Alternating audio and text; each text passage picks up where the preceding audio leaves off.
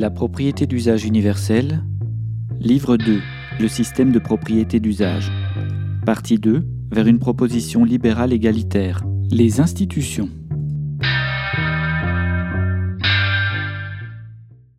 Une puissance d'agir dominante résulte toujours de la capacité d'un bataillon passionnel à tirer profit de ce que nous appellerons les institutions, dans une forme de constellation. L'économiste tire profit de l'institution monnaie, par exemple, ou le politicien tire profit de l'institution État, l'actionnaire de l'institution bourse, le propriétaire de presse de l'institution média. La puissance d'agir d'un bataillon passionnel n'a aucun rapport avec le nombre de ses membres. La loi de la majorité se produit dans une configuration particulière où le bataillon passionnel représente plus de 50% de la somme des membres de la communauté, un cas rare. Une étroite minorité porte souvent les passions acceptées de gré ou de force par le reste de la communauté. L'ordre néolibéral offre un exemple de passion portée par une très courte minorité et subie par la majeure partie du monde. Pour cause, il maîtrise les ressources sur lesquelles la majorité n'a aucune prise, nous l'avons vu, les institutions, et principalement l'État. Comme les institutions vivent du crédit qu'on leur accorde, elles ne sont d'ailleurs rien d'autre que la matérialisation d'une reconnaissance des affects communs d'un corps social. Les maîtriser, c'est tirer à soi la puissance d'agir dominante.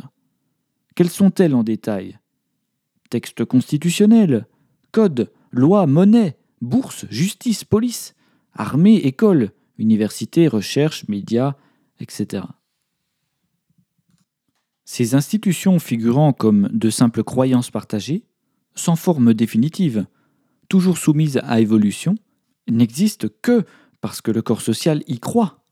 Or, si perdre la foi, c'est perdre tout le crédit de sa religion, c'est la croyance partagée qui offre sa force d'agrégation à l'institution. Ne plus y croire, ne plus accorder de crédit à l'institution, c'est la destituer.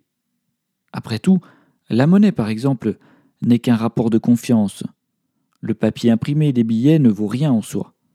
Il n'a de valeur qu'à travers la croyance et la confiance commune dans la valeur de la monnaie. Et lorsqu'une monnaie s'effondre, sa banque centrale avec, cela ne représente rien d'autre qu'une crise de confiance, une crise de foi. On pourrait extrapoler le principe institutionnel au marché financier, à la loi, à l'école, aux médias. De plus, les institutions évoluant dans le temps et l'espace on ne peut jamais les décrire mieux qu'en prenant un cliché, de manière instantanée, ce qui ouvre la porte à des possibilités infinies de redéfinition, et détruit définitivement l'idée qu'une institution soit irrévocable. Comme pour nos processus vitaux, les institutions évoluent selon le cycle du vivant. C'est pourquoi tous les concepts aujourd'hui jugés moralement inacceptables ont connu un moment durant lequel une institution les créditait de vertu, viol, crime, pédophilie, inceste et autres rapports sociaux condamnés sévèrement par la loi aujourd'hui, ont historiquement connu un moment de légalité, voire de crédit dans certaines sociétés humaines évanouies. La puissance d'agir dominante possède le moyen de rendre normatives les institutions subjectives créées par et pour elle. Celui qui cherche une forme d'objectivité dans les institutions ne trouvera rien, puisque leur position s'ancre sur des valeurs morales une quête très relative du bien. Encore une fois, l'institution d'une société durable devra agir au nom de la faveur et non de la morale. Voilà un paradigme qui aura du mal à changer. Pour se matérialiser, la propriété d'usage aura besoin d'institutions.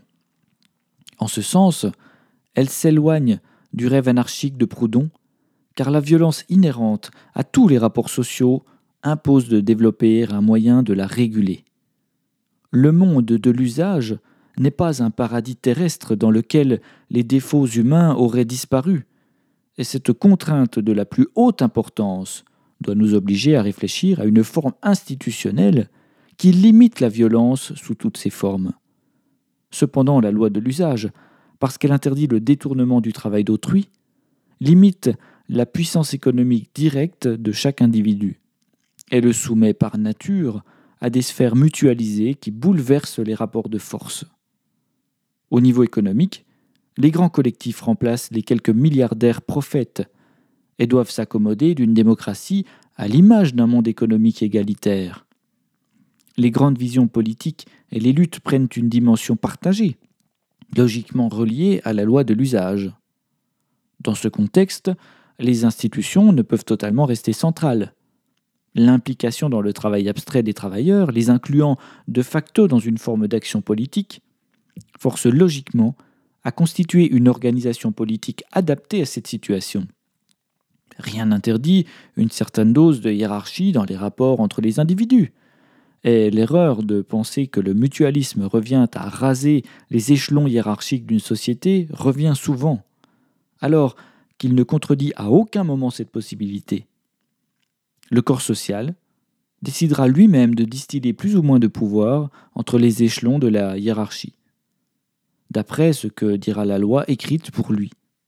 Seulement, la distribution du travail abstrait pourra enfin concrétiser le politique dans sa forme sublime, à savoir une diffusion profonde entre les membres de la société, une puissance d'agir beaucoup mieux diffusée que dans tous les régimes précédents.